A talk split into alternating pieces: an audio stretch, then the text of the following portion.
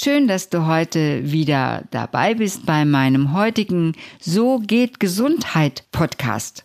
Heute geht es um das Thema Fett. Was hat es denn jetzt mit Fett in der Nahrung eigentlich auf sich? Und warum wird einmal dieses gesagt und einmal jenes gesagt? Im Übrigen ganz generell, Trends bei Ernährungsempfehlungen sind meines Erachtens oft mit Vorsicht zu genießen. Derzeit kursiert ja die Empfehlung wieder durch die Medien, viel Fett zu verzehren hätte wundersame Wirkungen wie Abnehmen ohne zu hungern oder es sei das Allheilmittel gegen viele Krankheiten.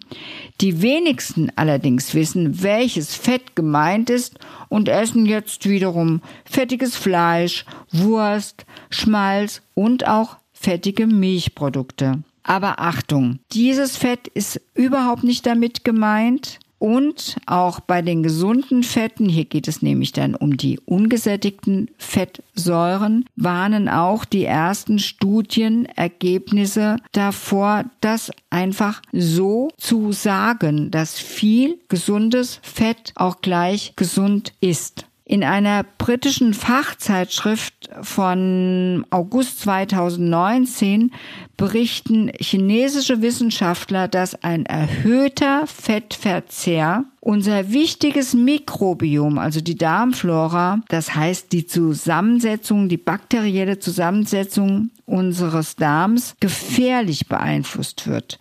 Bereits wenige Monate nach Beginn einer fettreichen Ernährung verändert sich die Darmflora alarmierend. Die Blutfettwerte verschlechtern sich und die Entzündungsprozesse im Körper, nehmen zu. Diese gesundheitsschädliche Veränderung lässt sich auf die Anzahl und auch auf die Art der Bakterien zurückführen, die durch viel Fett gefördert werden im Wachstum oder gehemmt werden im Wachstum. Besonders die Vielfalt verschiedenster Bakterienstämme ist ausschlaggebend für die Darmgesundheit und somit für die Gesamtgesundheit. In dieser Interventionsstudie wurden nämlich 2217 gesunde, normalgewichtige chinesische Männer und Frauen in drei Gruppen eingeteilt. Die Gruppe mit dem geringsten Fettanteil in ihrer Ernährung nahm am meisten ab. Darüber hinaus fanden sich bei ihnen viel, viel mehr Bakterienstämme, also eine viel größere Diversität, die gesunde Fettsäuren freisetzen und dadurch entzündungshemmende und andere gesundheitsfördernde Eigenschaften hatten. Je größer allerdings der Fettanteil an der täglichen Ernährung war, desto größer waren auch die gesundheitlichen Verschlechterungen. Und weiter geht's. Fette sind mit 9 Kilokalorien pro Gramm die wichtigsten Energiespeicher unseres Körpers. Sie finden sich im Übrigen bei tierischen Produkten meist in Fleisch und in Wurstwaren, in Milchprodukten und natürlich auch in Eiern, bei den Pflanzen, in Samen, in Nüssen und in Früchten. Die tägliche Zufuhr von Fetten reicht von 10% bei Veganern bis zu 80% bei Eskimos, die durch diesen hohen Fettanteil eine um etwa, und das finde ich extrem wichtig zu wissen, 20% verkürzte Lebenserwartung. Allerdings hat die große Anpassungsfähigkeit der Energiegewinnung durch Fette für das Überleben in der Evolution eine ganz große Rolle gespielt. Das bedeutet aber nicht, dass solche Ausnahmen als Dauerzustand gesund gewesen sind. Was als Ausnahme für kürzere Zeiträume das Überleben sichert, muss also nicht dauerhaft gesund sein. Ganz im Gegenteil, wie es ausschaut, verkürzt es die Lebensdauer. In Deutschland liegt die durchschnittliche Fettzufuhr derzeit bei 35 bis 40 Prozent. Empfohlen werden maximal 25 bis 30 Prozent. Neben der Menge im Übrigen spielt auch die Qualität der Fette eine entscheidende Rolle.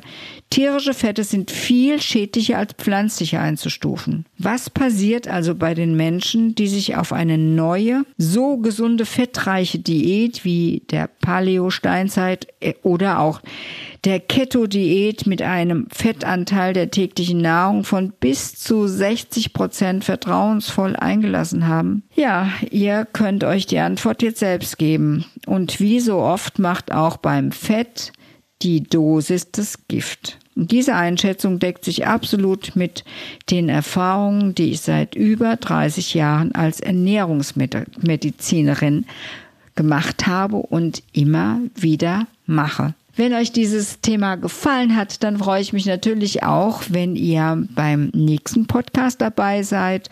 Möchtet ihr mehr über diese Themen hören und erfahren, dann gibt es auch noch meinen YouTube-Kanal, der ebenso heißt wie ich, Dr. Petra Pracht. Und bis dahin, geh sorgsam mit den Fetten um, die du zu dir nimmst. Übertreibe es nicht.